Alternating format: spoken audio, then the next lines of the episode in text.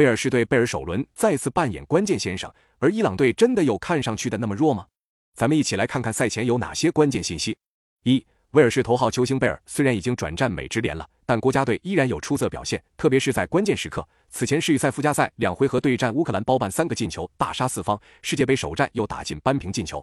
二、威尔士对于本场的比赛场地会更加熟悉一些，因为他们首轮小组赛就是在这踢的，因此算得上占据一定的地利因素。三。威尔士上轮比赛之后，贝尔获得了 MVP。不过这其实遭到了部分质疑。这场比赛真正的幕后英雄其实是哈里威尔逊，他为队友送出两次关键助攻，赛后也获得了七点六分的评分，是这场比赛威尔士表现最好的球员。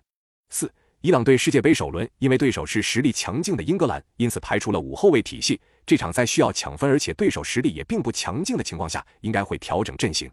五，在伊朗队集训期间。主帅奎罗斯与球队两名王牌球星塔雷米和阿兹蒙进行了私下的交谈。据悉，在上次对阵英格兰的比赛中，替补登场的阿兹蒙将于本场比赛进入首发，尚不确定是会让塔雷米替补，还是俩人联手作为双前锋出战。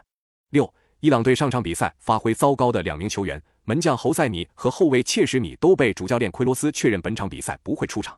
前者上场替补上阵后狂丢六球，评分是全场最低的四点九分；后者同样表现糟糕，并且在半场就被换下。据悉，他们目前精神状态也出现了问题。此外，虽然未被明确提及，但同样表现不佳的中场努罗拉西可能也会从首发被拿下。那么本场比赛你更看好谁？